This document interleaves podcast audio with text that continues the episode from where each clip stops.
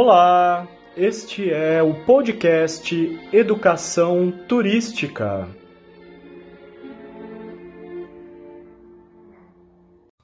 O programa de hoje é dedicado ao ciclo de palestras Tutoria Conversa. Nós iniciamos com a palestra intitulada Concursos Públicos em Turismo e ela foi ministrada pelo mestre Douglas Schmidt que é formado pelo Programa de Pós-Graduação em Turismo da Universidade Federal Fluminense. E ele então vai nos apresentar um pouco de sua trajetória e suas experiências na área de concursos públicos em turismo.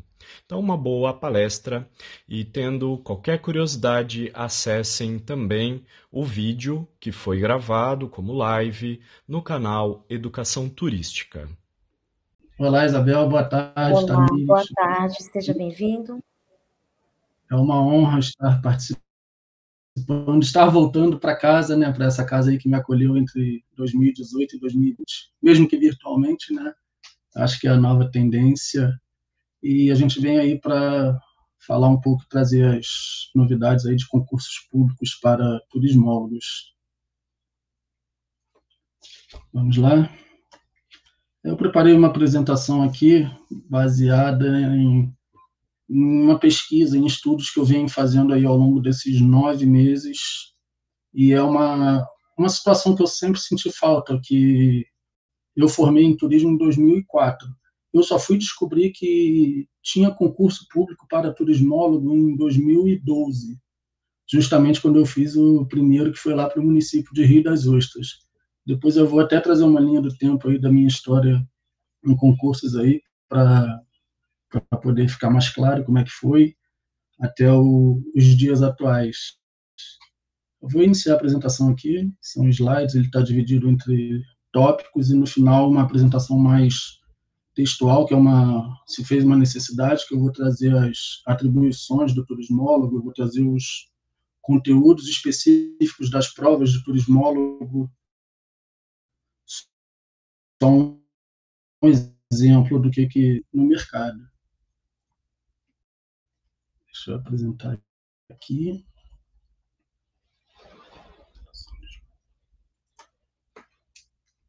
É, vamos lá, a Tamir já falou um pouco sobre a minha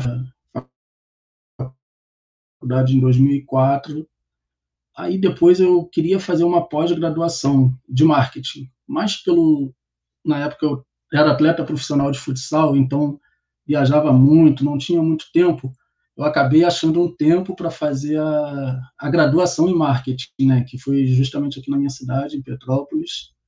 Aí depois eu fiz uma especialização em planejamento e gestão de eventos e, por fim, terminei em 2020, no ano passado, o mestrado em turismo pela UF. Meu orientador foi o Osiris, né? Minha nossa pesquisa foi sobre impacto econômico de eventos.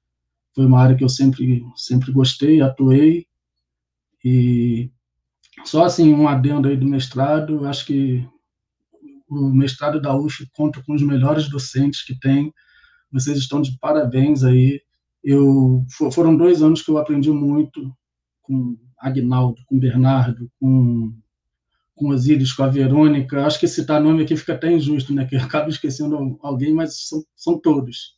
O Ari, que foi o, o responsável pela docência, foi, foram assim dois anos de enriquecimento mesmo. É, vou contar um pouco a minha história sobre é, com concursos públicos. Ela começa em 2012, oito anos depois do, da minha formação, né? Eu trouxe aqui uma linha do tempo, desde a primeira participação até a última, que foi no ano passado. Em 2012 eu fiz para Rio das Ostras, minha primeira prova, né? Eu ainda era atleta de futsal, então eu estudava nos tempos, nos tempos vagos. Foram dois, três meses de estudo para essa primeira prova. Eram quatro vagas, eu fiquei em quinto colocado.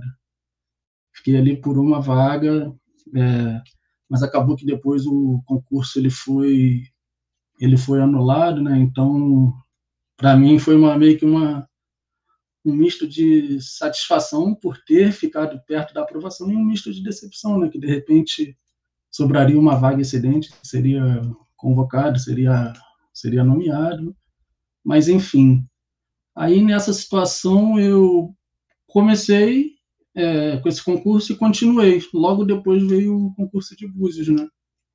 E eu, assim, super empolgado, que estava estudando bem, tinha feito uma boa prova, cheguei meio que, podemos dizer, com uma autoestima muito elevada.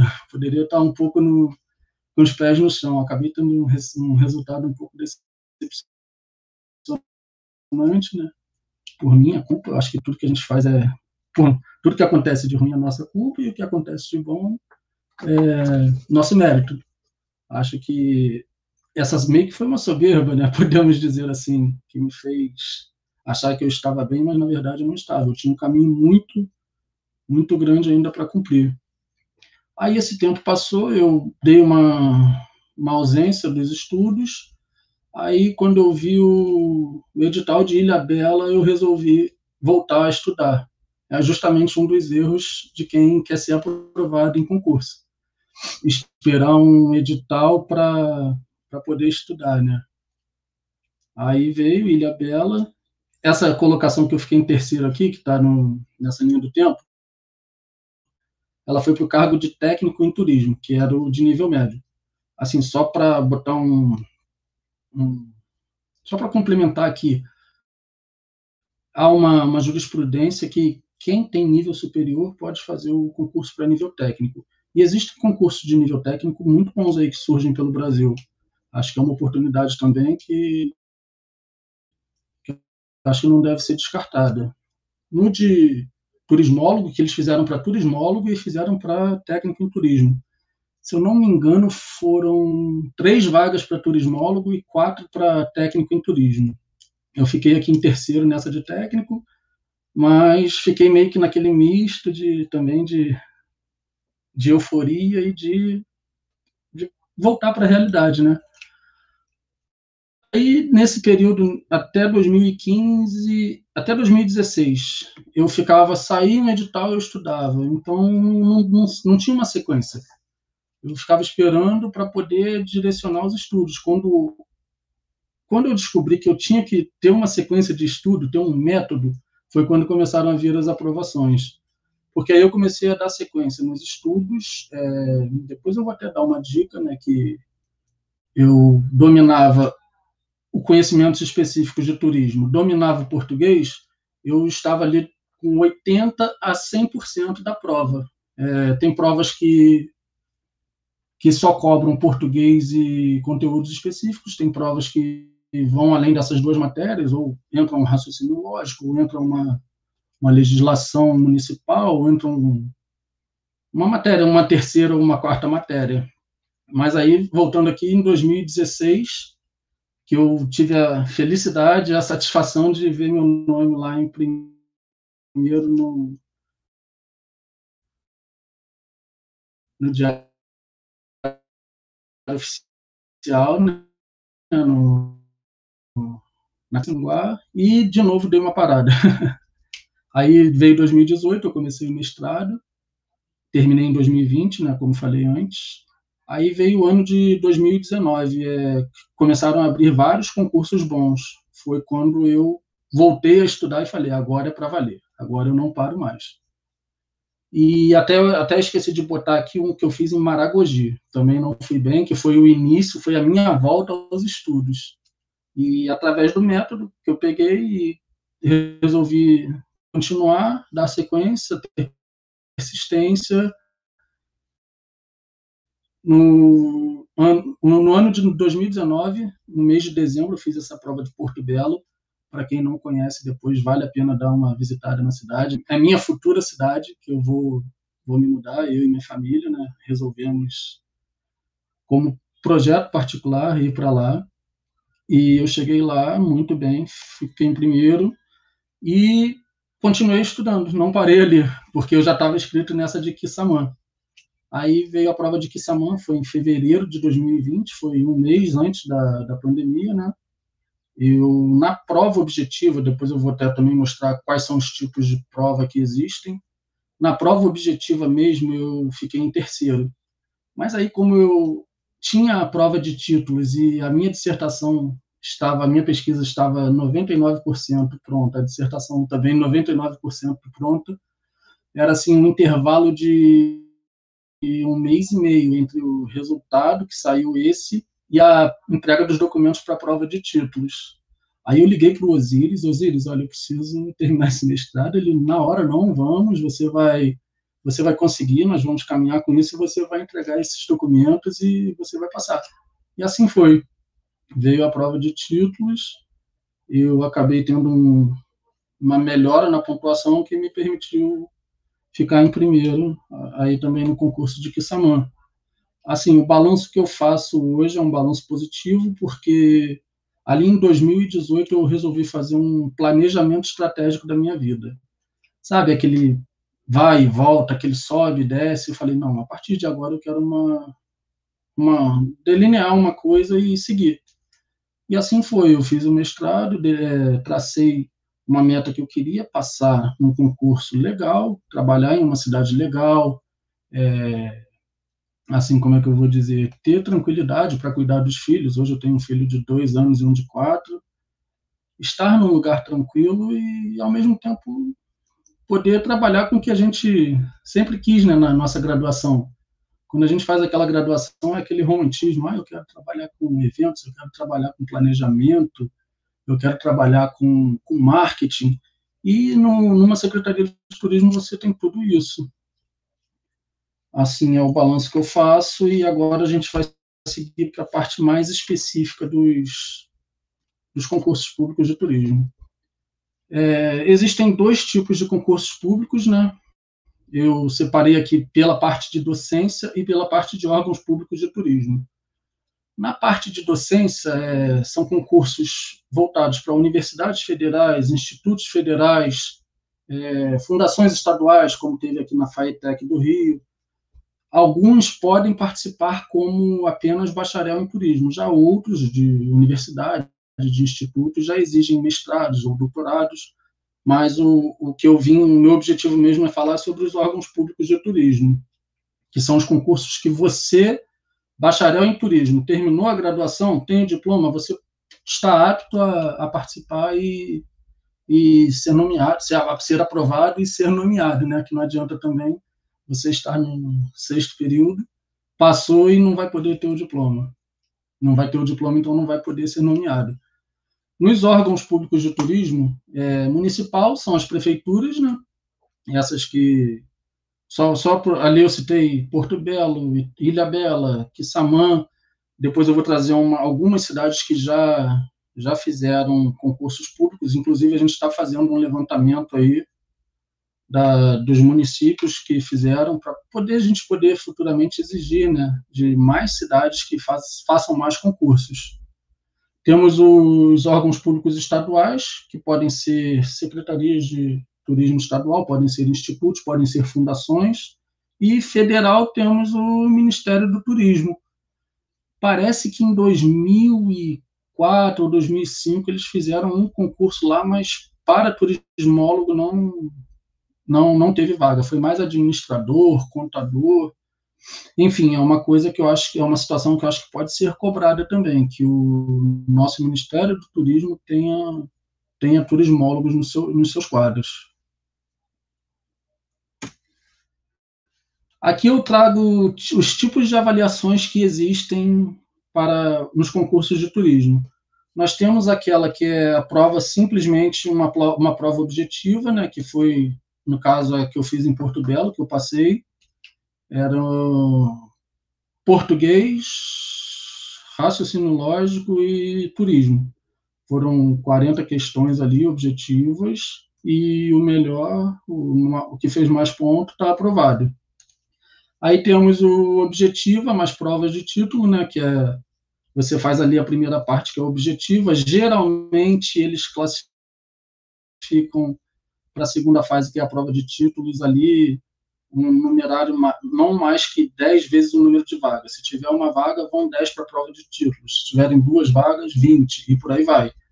Aí na prova de títulos, eles, eles colocam tudo no edital, né, que o edital é a regra do jogo, ali no edital eles vão te dar a pontuação. Ah, é, pós-graduação vale X pontos. Você pode apresentar um limite de tantas. É, mestrado, X pontos. Doutorado, X pontos. A partir dali, juntou a pontuação objetiva mais prova de títulos e o, maior numerário está aprovado, né? Assim, tem uma outra situação que não trouxe aqui, mas existe também, que é, aí já não é mais concurso, né? a gente pode considerar que são processos seletivos. É, Cabo Frio até agora, é, no momento, ele está nessa, nessa confusão aí, porque ele tem um concurso público programado para setembro, mas na semana passada ele abriu um processo seletivo para a mesma vaga. E, por curiosidade, no concurso público em setembro, o salário é, é maior do que esse que abriu no, no processo seletivo, com a mesma carga horária, com tudo, e assim, está tendo essa confusão. É, no processo seletivo são análises de currículo e de títulos. Eles botam as regras lá. Normalmente não se paga a taxa de inscrição. Você manda a tua titulação toda pela internet e sai tudo tudo lá pelo site de site do processo seletivo, no caso da, da instituição organizadora. Aqui nesse caso, o Ministério Público tem dado muito em cima, né? Porque as cidades têm usado isso para não não realizar concursos, né? Tem feito seus processos seletivos e assim contrata por um, dois anos, prorroga por mais um e acaba o mandato. E não fica aquela aquela aquela, aquela coisa planejada, né, de uma secretaria e fica sempre um buraco. Ah, um faz, aí o outro para, larga então, acho que a importância da gente trazer os concursos públicos para quanto mais cidades fizerem, melhor para elas, né, que vão estar com profissionais aí mais gabaritados, e para a gente, que é mercado de trabalho. Né. Aqui eu trago as vantagens do concurso público em relação ao mercado de trabalho. Primeiro, o concurso só depende de você. Você vai participar de um concurso. O que, que você precisa para ser aprovado? Estudar. Estudar e fazer a maior pontuação. Ao passo que você vai participar de, uma, de um processo seletivo na, na agência X, na, no hotel X, o que, que você vai precisar? Você vai precisar mandar seu currículo, você vai estar concorrendo com um monte de gente, muitas vezes uma análise bem subjetiva dos currículos, a gente nunca sabe se é por experiência, se é por competência, se é por perfil, então fica meio aquela coisa subjetiva. O concurso é o objetivo. É, você estudou, você vai passar.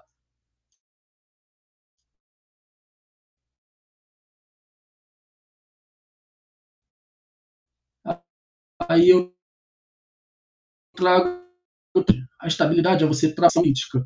Porque o que eles querem hoje, é, com essa PEC 32, sob o argumento de modernizar o serviço público, na verdade, eles querem destruir o serviço público. É, agora, tu imagina um prefeito que torce para o Vasco, só uma situação hipotética, né? Quem não torcer para o Vasco ali na, na, na, prefeitura dele vai ser demitido. Agora, tu imagina ficar esse indo e vindo de funcionários. É meio que uma oficialização da rachadinha, né? Assim dizendo. Mas só voltando aqui, o, essa estabilidade é importante né, para poder dar prosseguimento no trabalho. E uma, uma secretaria sem concursado, ela é uma, uma secretaria sem memória. Né? Eu trabalhei na Secretaria de Esportes aqui em Petrópolis no ano de 2013 e não tinha um funcionário concursado. Então, ela não tinha uma memória. A gente chegou lá, poxa, o que, que foi feito? Ninguém deixou nada. Ao passo que se você tem uma pessoa ali para fazer uma transição, você tem, de repente, algum projeto que você vai aproveitar, algum.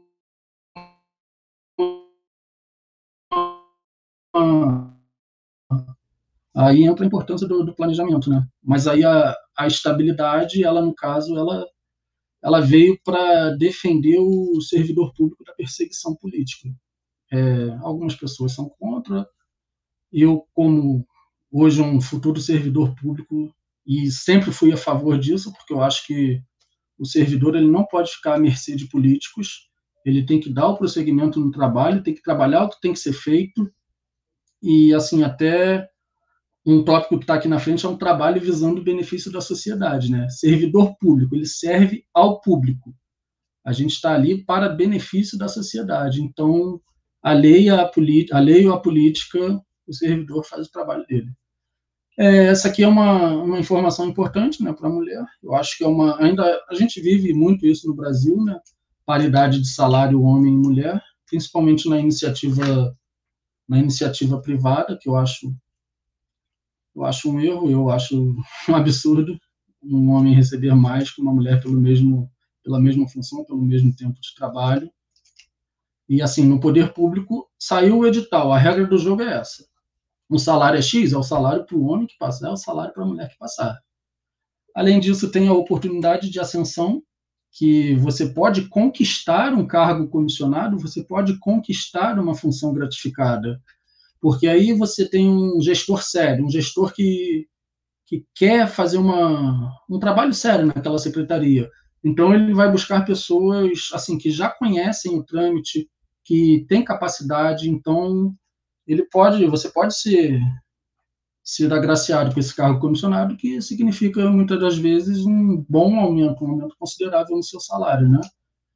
E assim os benefícios que eu listei, é, o servidor público ele não tem os mesmos benefícios que o trabalhador da iniciativa privada, ele não tem um INSS, um, ele, aliás, desculpa, ele não tem um FGTS, né, um fundo de garantia por alguma coisa, algum problema que venha a acontecer. Então, para ter essa compensação, foi criado um anuênio, um triênio, que são aumentos de salário, conforme, no caso aqui, um ano ou três anos, né? Ele tem uma porcentagem de aumento. Ele tem uma licença prêmio, que é a cada cinco anos trabalhado, ele pode, a cada cinco anos trabalhados, ele pode ficar três meses ali com licença prêmio. E tem a licença capacitação, que eu acho que é a mais importante, né? Você iniciou, estabilizou, é, acho que é a importância de se capacitar não só para o servidor, mas para o, o órgão, né? Imagina um quadro, uma secretaria com um quadro doutores e mestres. É bem, bem mais interessante, né? eu acho que o resultado vai ser bem mais positivo. Aqui só para só para trazer assim, como é que eu vou dizer?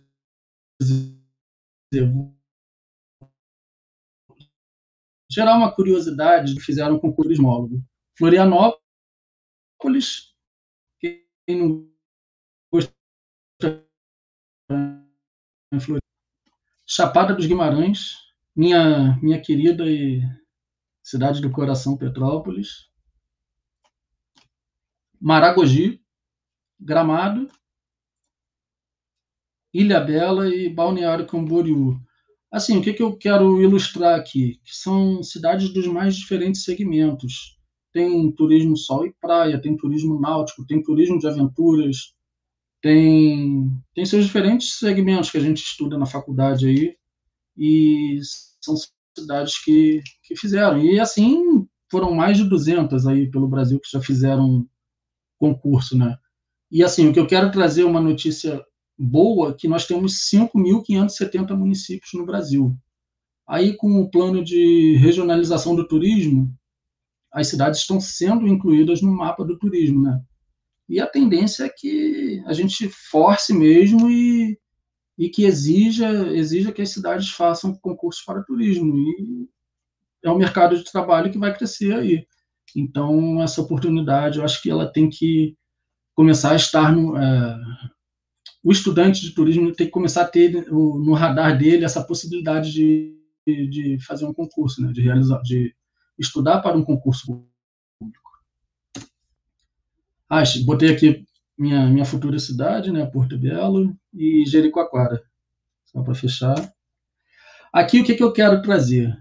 Eu fiz uma, uma tabela assim bem básica, que é uma relação cidade que organizou, o salário oferecido e a relação candidato-vaga.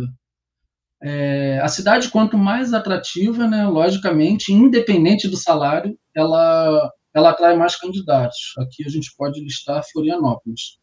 Douglas, Oi. Deixa eu só te interromper um minutinho. É, se você puder colocar a projeção para a gente aqui, porque ela não está aparecendo ainda no vídeo.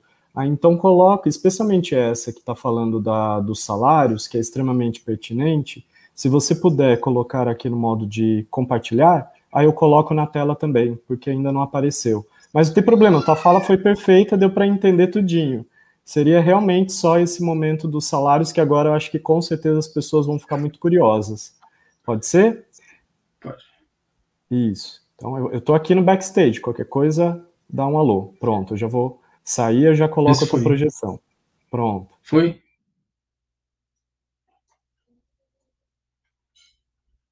Foi? Foi, tá tudo direitinho. Tá. Agora sim, tá perfeito. Aí, se você puder apertar o ocultar só na barrinha, fica melhor tá. para a gente ver os dados. Perfeito. Uhum. Aqui é, como eu tinha falado, a relação cidade, salário, candidato vaga. A cidade, quanto mais atrativa, logicamente, ela atrai um número maior, né? E, por outro lado, logicamente, o salário, né? Também é um atrativo e o número de vagas, que eu acho que quando a pessoa olha que tem quatro vagas, a chance dela aumenta, né? A gente pode trazer aqui o caso de Rio das Ostras.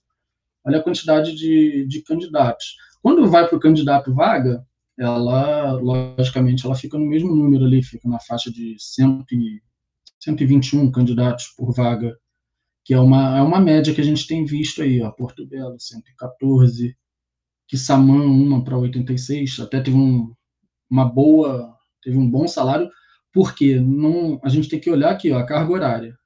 Esse valor aqui, proporcionalmente, ele, ele encosta aqui em gramado, porque se por um acaso você consegue uma dobra ou, ou algo assim, você tem essa, esse lance desse aumento desse salário. Maragogi, acho, o destaque aqui. Ah, uma coisa que assim, eu acho que só esse salário aqui é, podem ser que uns estejam defasados por causa do ano do concurso. Aqui, por exemplo, a gente tem Búzios. Esse concurso foi realizado em 2012. Então, hoje, corrigido o salário, hoje ele está bem maior. É, de cabeça que eu lembro, Rio das Ostras foi 2012. Hoje esse salário seria também aí, a, a se bobear, acima de 5 mil. Tem Três Lagoas também, foi por essa época. Assim, o que eu quero trazer com, com esse quadro é que temos oportunidades boas, sim, no turismo. Assim, a gente precisa ficar atento. Tem que ficar de olho nos sites. Um que eu olho muito é o PCI Concursos. Eu acho que tem que ser um, meio que um exercício. Se não for diário, pelo menos semanal, ali você ficar atento, porque eles lançam em primeira mão. E a partir do momento que lançam o edital, é, é guerra, né? A gente vai para meio que para uma guerra de estudos.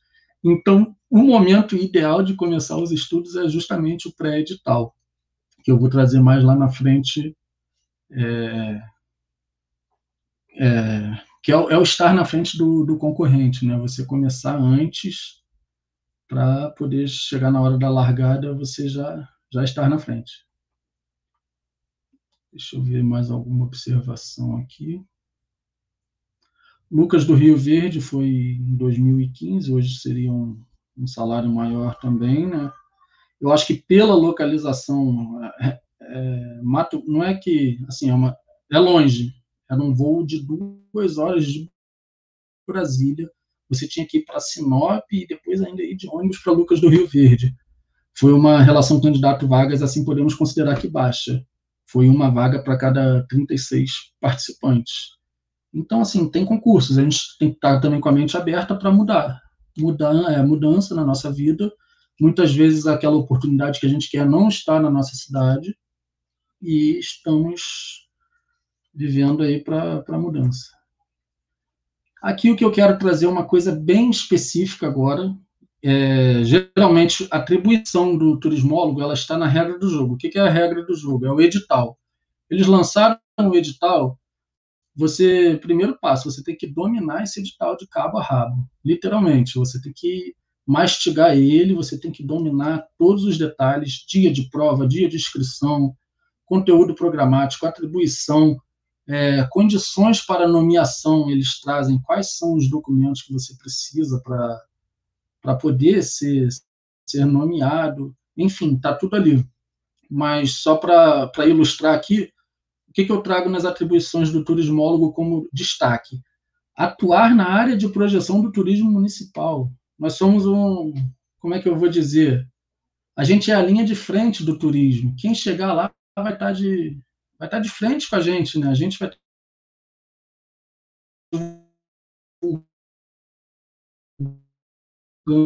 planejando, vai estar fazendo os eventos, vai estar fazendo a legislação. O segundo tópico aqui, elaborar, executar e fiscalizar projetos ligados ao turismo. Caramba, é... são quatro anos de faculdade que a gente tem que ficar pensando nisso. O que, que a gente pode desenvolver de projeto para um órgão público? Está aqui, é a hora de, de colocar em prática é, objetivando o desenvolvimento e beneficiando a população. Serviço público, ó, beneficiando a população. O que, que ele quer com o turismo? Gerar divisa, gerar desenvolvimento para a população, impacto econômico. A gente, a gente vai vendo assim, as coisas estão sempre uma ligadas com a outra dentro do, do turismo. É, deverá captar recursos financeiros junto ao Ministério da União e secretarias de Estado, Lei de Incentivo à Cultura, Lei Rouanet, bem como junto à iniciativa privada para o desenvolvimento do turismo e dos eventos oficiais do município de Gramado. A Secretaria de Turismo, muitas das vezes,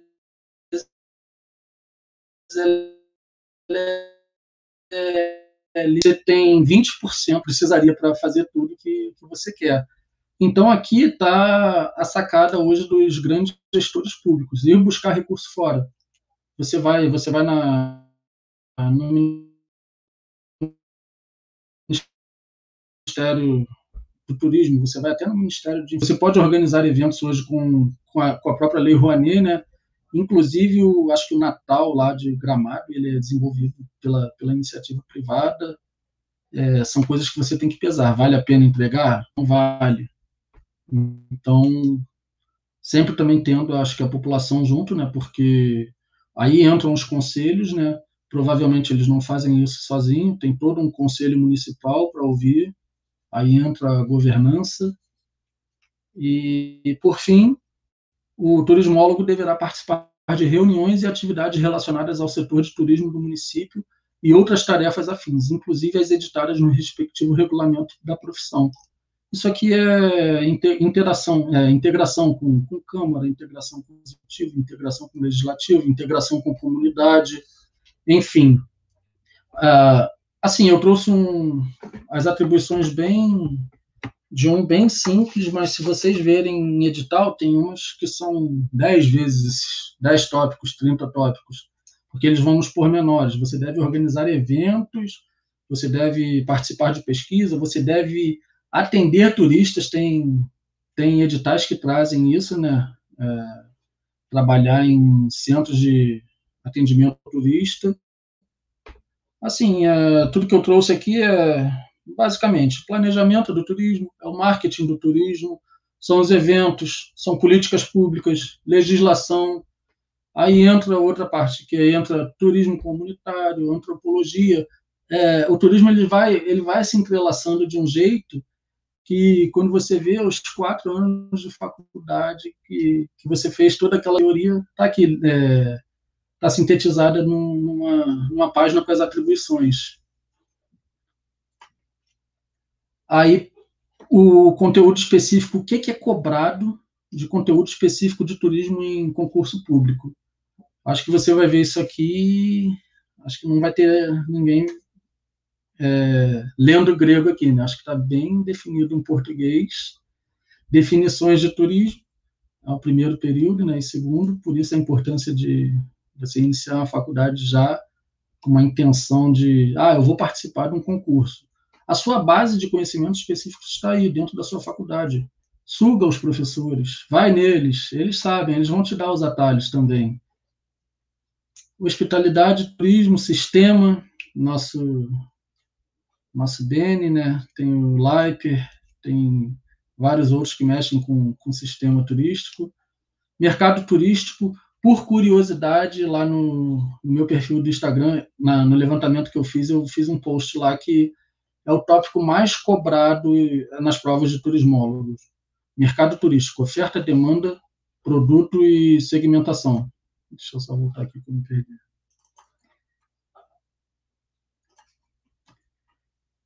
a, a, importância também da gente mapear o que, que vem na prova, né? Aqui a gente está mapeando para poder direcionar. Isso aqui a gente vai ter uma base de estudos pré-edital e quando chegar o pós o pós-edital a gente vai focar nisso aqui que foi que foi imposto pela regra do jogo.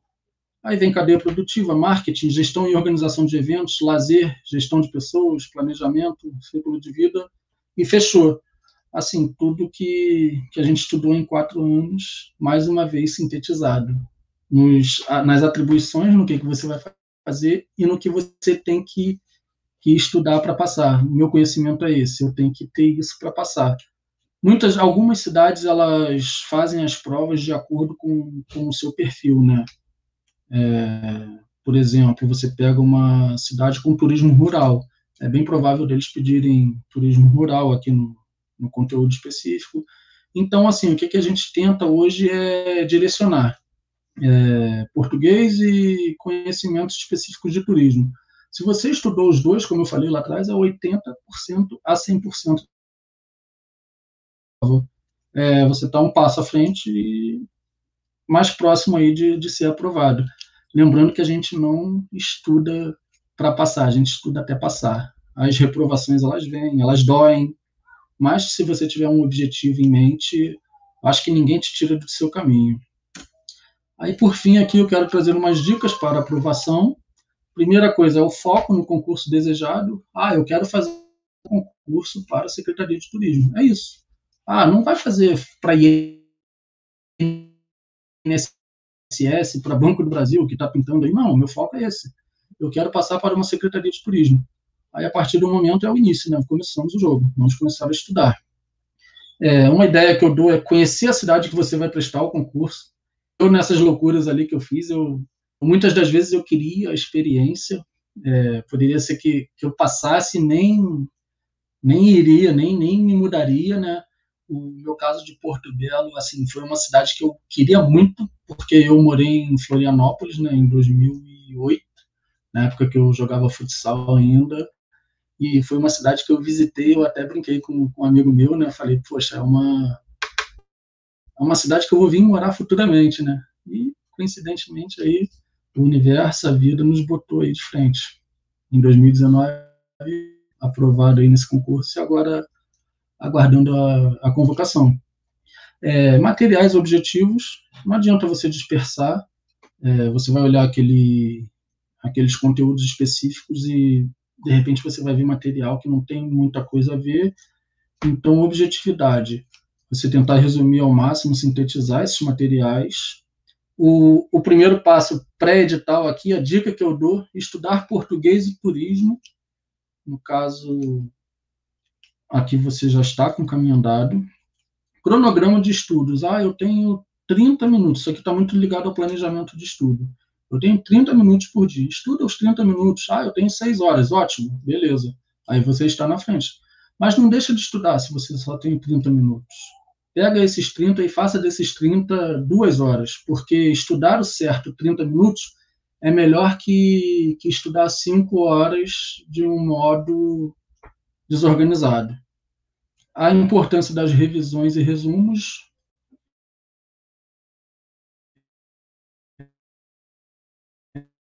É, é, é,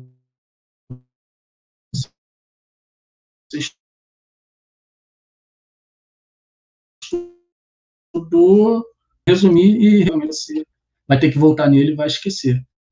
E onde a gente entra hoje, resolva questões. Nesse meu trabalho de nove meses aí, é, foram 1.800 questões que eu cataloguei, separadas por todos os assuntos que são cobrados no turismo, e ele é um excelente material aí para estudos. Acho que eu fecho por aqui. É, a dica é persistência, é, continuidade, disciplina, não a procrastinação. Hoje a gente tem tudo para procrastinar, tem um celular na mão, tem uma Netflix, e assim, quem vai se dar bem, quem vai ser a pessoa do futuro, vai ser a pessoa que vai estar aproveitando o momento hoje. Então, o que eu costumo dizer, no ano que vem você vai querer ter começado hoje. Então, não deixa para amanhã, não. Começa hoje.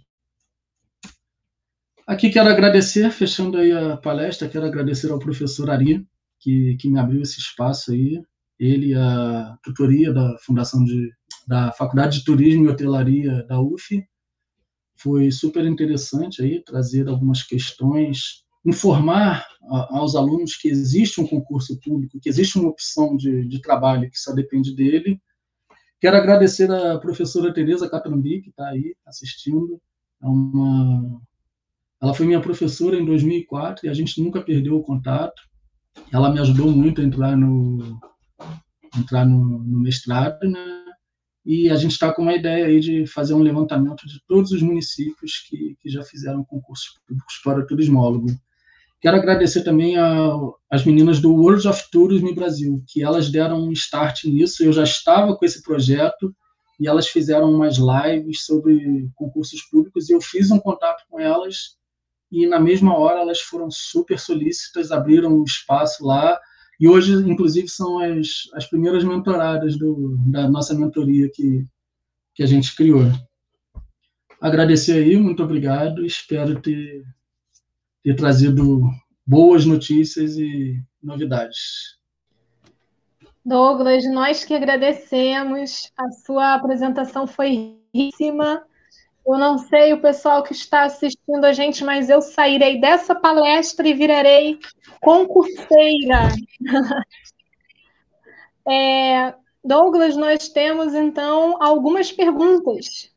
Se você puder nos ir respondendo, que algumas você acabou respondendo durante a sua apresentação, mas se quiser dar uma enfatizada em uma coisa ou outra, fica a seu critério, tudo bem?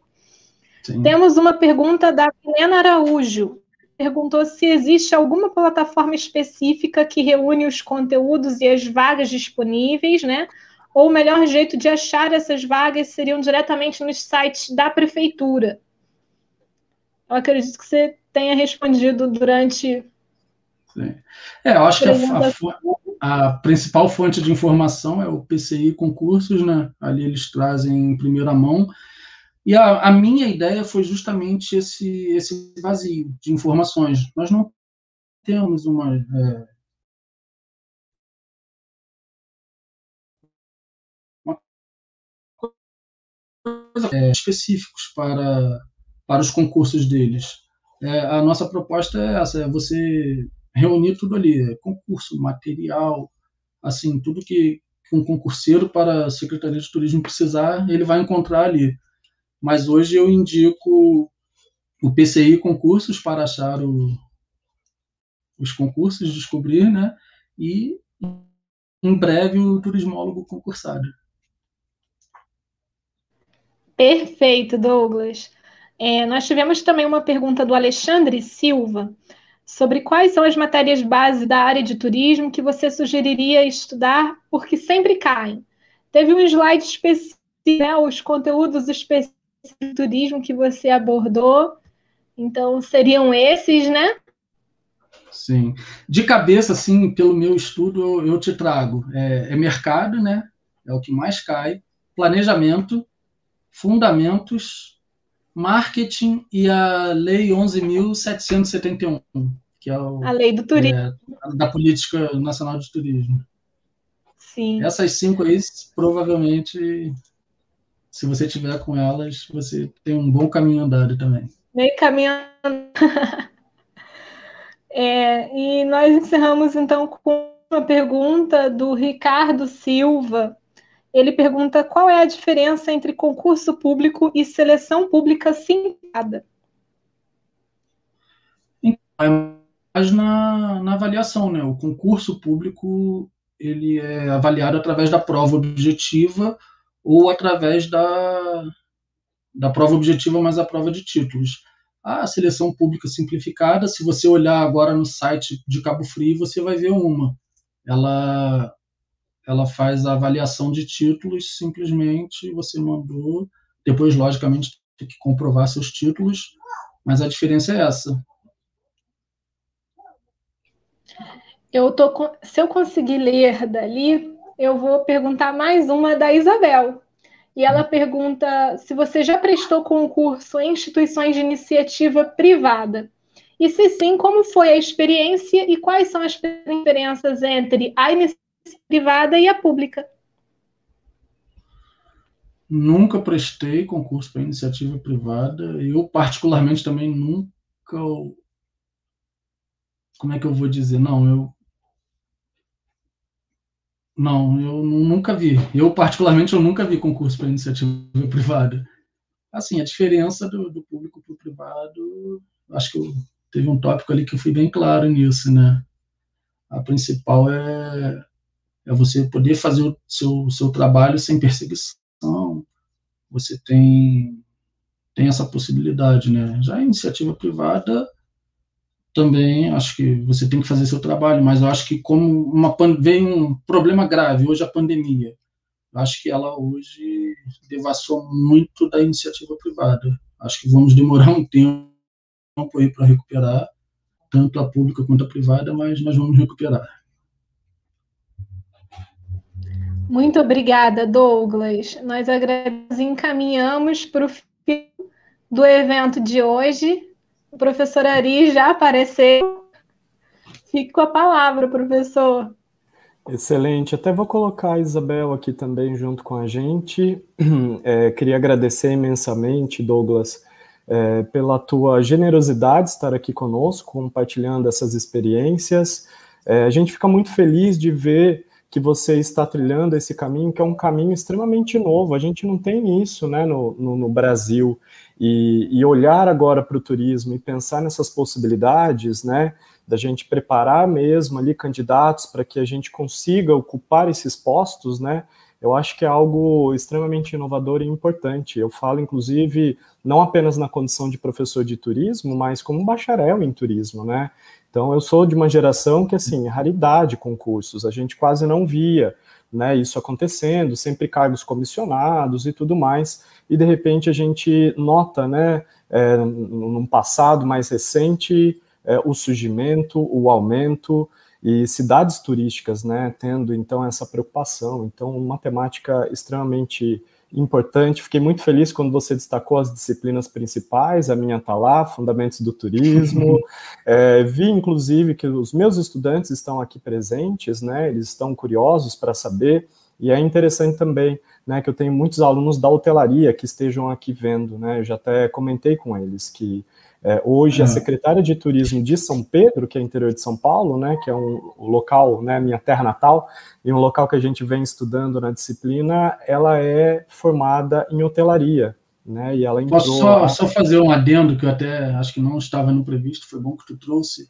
É, quando eles abrem concurso para turismólogo, a maioria das vezes é bacharel em turismo, mas muitos permitem tecnólogo em turismo e tecnólogo e bacharel em hotelaria.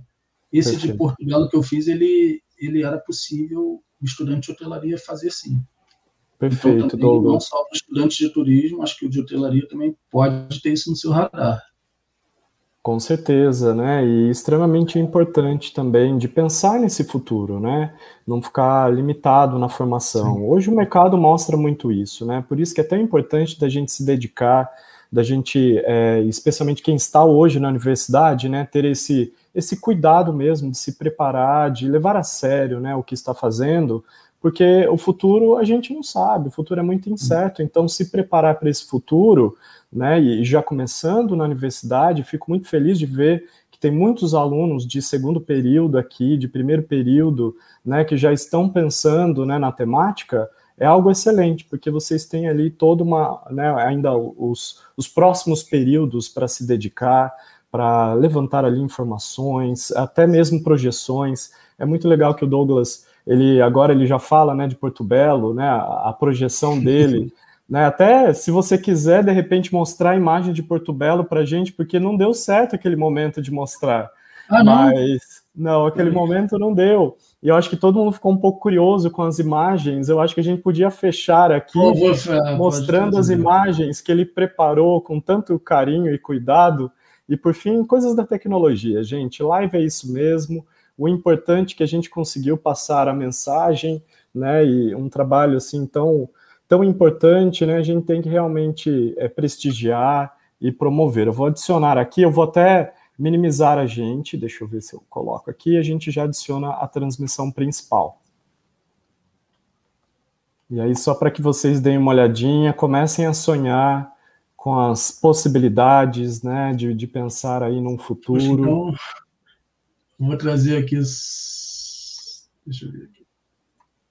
Aqui foi a linha do tempo que eu preparei, poxa, ficou só na, na fala. Não, mas a tua fala foi perfeita, nem precisava da linha do tempo. Você falou, é que a gente foi notando que você passava os slides, mas foi super tranquilo, deu para entender perfeitamente. E aqui foi a linha do tempo.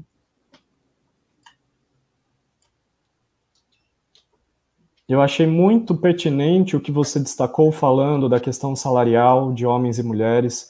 Acho que é uma, uma temática assim muito importante, é uma luta de todos nós, né, para ter realmente a equidade nos salários, porque é, é um absurdo a gente ainda ter essa, essa diferença. Achei excelente que você trouxe isso para o debate. Aí aqui só trazendo Florianópolis, né, Búzios. Acho que você deve olhar, assim, eu, eu sempre que saio em editar, eu já me vejo trabalhando na cidade. Com certeza. É, temos que que olhar lá na frente, mentalizar mesmo e já deu certo. Aqui eu trago Chapada dos Guimarães e minha querida Petrópolis, né? como exemplos de cidades que já fizeram.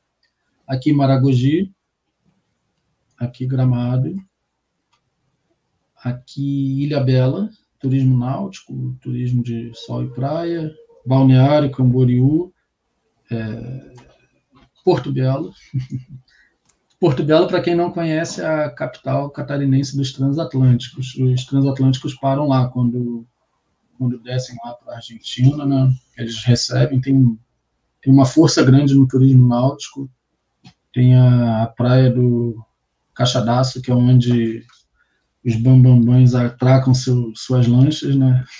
Eles recebem um, uma boa verba de ISS ancorando, é, estacionando lanchas lá e barcos. Aqui Jericoacoara também. É mais para dar um aquele aquela água na boca, né? Poxa, eu quero trabalhar num lugar desse, né? Eu acho que a tecnologia fez de propósito para a gente deixar para o final, para geralmente, ah. né? A gente a gente encerra, agradece e finaliza, mas essa, essa nossa finalização ela foi bem mais especial porque a gente está conseguindo agora visualizar lugares e se vocês, a partir do que o Douglas apresentou aqui, já ficaram instigados para pensar em concursos, né, em se projetar no futuro, então agora com essas imagens, mais bem, né? Então, muita gente escrevendo no chat que estão anotando coisas, que estão sonhando aqui, e é isso mesmo, eu acho que é essa a nossa proposta.